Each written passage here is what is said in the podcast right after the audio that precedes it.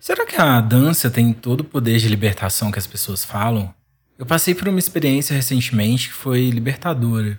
Isso me fez pensar muito sobre como a sociedade nos condiciona ao que ela sempre acha que é o certo, mesmo que isso não for o mais saudável. Me diz uma coisa aí. Você tem o costume de dançar? Você dança só em festa? Ou você faz a linha tímide? No episódio de hoje do Momento Crítico, eu vou falar um pouco sobre a relação da dança com muita coisa que os LGBTQIA+ passam durante a vida. Para quem quiser acessar mais conteúdos, é só me seguir no Insta, Momento.crítico, ou então para quem quiser aquela interação ligeira, pode me achar no Twitter também como Fengel Underline. Na descrição do episódio você encontra isso tudo e o meu e-mail também. Para quem não me conhece, eu sou o Felipe e se você quiser saber um pouco mais sobre mim ou sobre o objetivo desse podcast, é só ouvir o episódio 00. Mas se não quiser, não tem problema, tá? Porque hoje eu tô ó, só no passinho dos anos 90. Bora lá.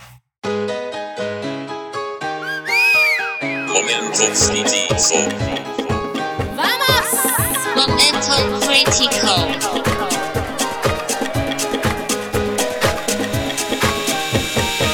Momento crítico. Eu escolhi o tema de hoje por causa de uma coisa curiosa que aconteceu comigo. Há um tempo atrás, eu estava com amigos e eles começaram a falar sobre o poder meditativo da dança. Mas aquela dança livre, sabe? Sem uma ordem ou, ou algum passo coreografado. E eu fiquei me perguntando no poder da dança de catalisar emoções. Que é anti-estresse, disso eu não tenho dúvidas. Mas será que a gente poderia expurgar aquelas memórias e aqueles sentimentos que nos assombram com alguns passinhos malucos? Eu resolvi experimentar. Meditei, como eu sempre faço pelas manhãs, e antes de fazer minha rotina de exercícios, eu achei que seria um bom momento para tentar fazer a tal dança livre. Aí eu fechei a janela, né? Porque, sinceramente, eu achei que eu ia ficar com vergonha das pessoas passando na rua. E me tranquei no meu quarto para que ninguém também entrasse, me flagrasse ou me interrompesse. Eu quis ter a certeza que realmente eu ia estar fazendo aquilo sem pensar que alguém poderia estar vendo ou me julgando. Eu achei que isso ia fazer diferença. Eu pensei nas músicas e aí eu decidi que eu queria música eletrônica, porque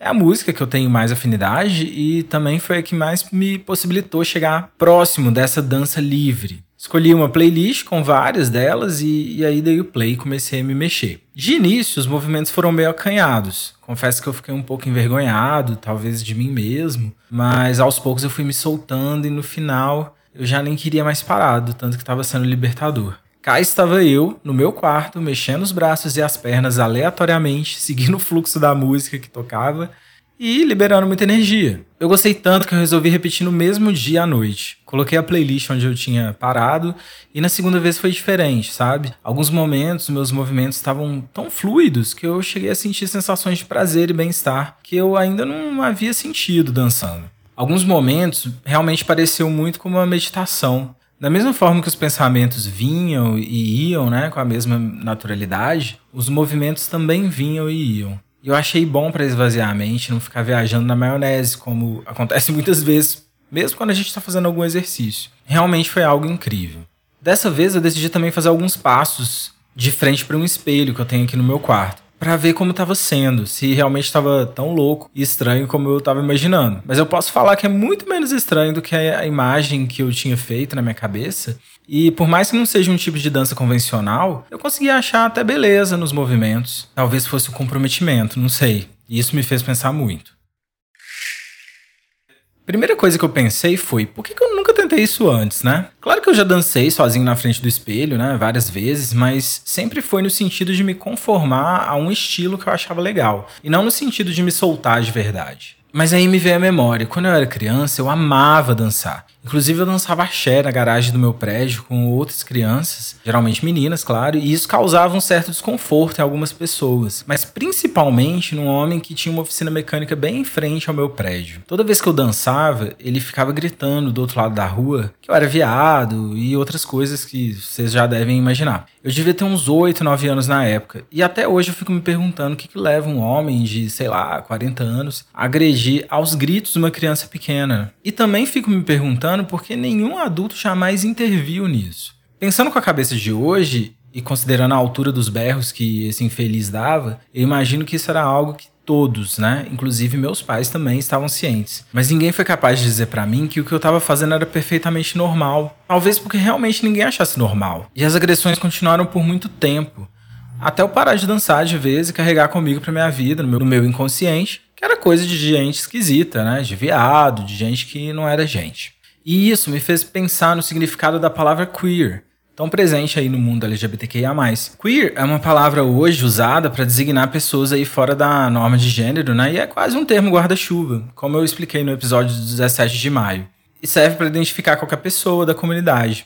Antes disso, era uma gíria inglesa usada pejorativamente para chamar alguém de esquisito, estranho, ridículo, viado, etc. Parecido com o que aconteceu aqui no Brasil com a própria palavra viado, que os gays principalmente se apoderaram dela para ressignificá-la, né, e conseguiram tirar aí uma parte do peso, apesar de muito homem hétero ainda usar ela como xingamento, né, hoje em dia. Lá fora eles fizeram isso também com a palavra queer, que chegou até a ser usada numa série dos anos 2000 muito famosa, chamada Queer as Folk. O que me chama atenção para duas coisas. Uma delas é o fato que ser queer ou LGBTQIA+, sempre esteve ligado a essa coisa de estar fora dos padrões, né, fora da norma, ou ser extravagante, estranho, ridículo. E para isso ficar nítido, é só pensar nas caricaturas de alguns personagens LGBTQIA de antigamente. E a outra é que na sociedade a gente evita estar fora desses padrões da normalidade para não ser julgado ou não ser agredido. E isso é muito desgastante. E eu não falo só da questão LGBTQIA,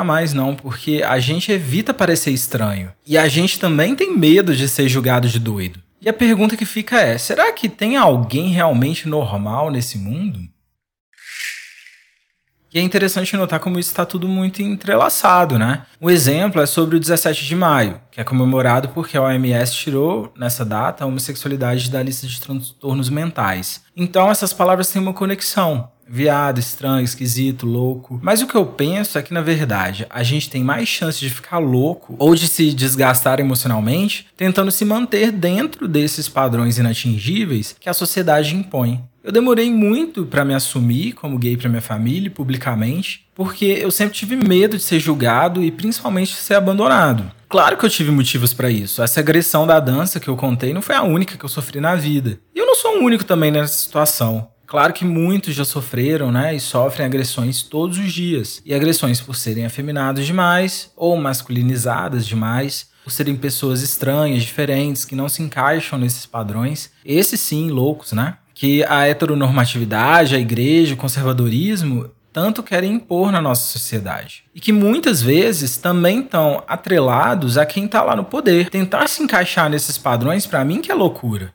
Tem uma frase que eu adoro, inclusive, que está na capa do meu Twitter, que diz que loucura é achar essa merda normal. E a cada dia que passa eu tenho mais e mais certeza disso. Eu vejo pessoas tendo depressão, síndrome do pânico, como eu tive, ficando doentes porque simplesmente não conseguem se encaixar nos padrões que a sociedade tanto nos empurra goela abaixo. Pessoas fazendo dietas malucas, negando suas raízes, se masculinizando forçosamente, como eu também já fiz, só para serem aceitas e para não serem julgadas. Eu vejo pessoas trabalhando muito mais do que elas querem ou do que elas precisam, deixando de viver a vida, deixando de curtir momentos agradáveis para ganhar mais e mais dinheiro, para comprar mais e mais coisas, para fazer mais e mais procedimentos, simplesmente para parecer legal, simplesmente para tentar fazer as pessoas gostarem delas. E aí eu vejo pessoas reprimindo tudo aquilo que elas são de verdade, para que elas possam ser alguém, entre aspas, né, na sociedade. Um alguém que não é alguém de verdade quanta contradição. Mas eu não acredito mesmo que essas pessoas devem ser, ao menos, responsabilizadas por isso, porque no mundo de constantes agressões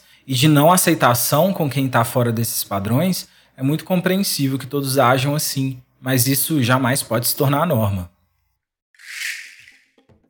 Eu precisei de quase 30 anos para redescobrir a dança novamente na minha vida. E além de ter sido uma experiência inacreditável, me fez enxergar que ser normal não tem nada a ver com estar saudável, pelo contrário. E eu vou continuar fazendo essas danças malucas com muito orgulho. E depois dessa pandemia, eu quero até criar coragem para fazer elas em público também. Vai ser meu próximo passo. Meus amigos aí que já se preparem, tá? Porque dentro do quarto, sem ninguém ver, é mais fácil da gente se soltar, né? E estar tá em contato com o nosso interior. Mas quando nos observam, parece que as coisas mudam, não é verdade? Nós mudamos. Mas eu acho que a lição que fica disso tudo é que precisamos resistir a essa observação, a essa medição alheia, esse julgamento alheio. Precisamos resistir e tentar ser honestos com a gente mesmo e tentar também honrar quem nós somos. Eu não sei, mas penso que talvez se a gente der um passo de cada vez, um dia de cada vez, a gente Pode conseguir sim. Bom, então fica aqui meu convite para que a gente se conheça mais, permita mais e se distancie cada vez mais da normalidade. Só assim conheceremos quem somos, né, de verdade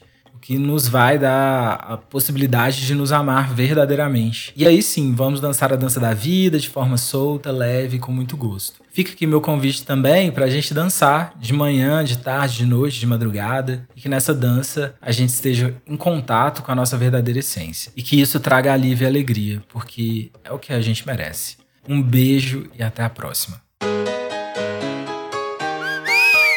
Momento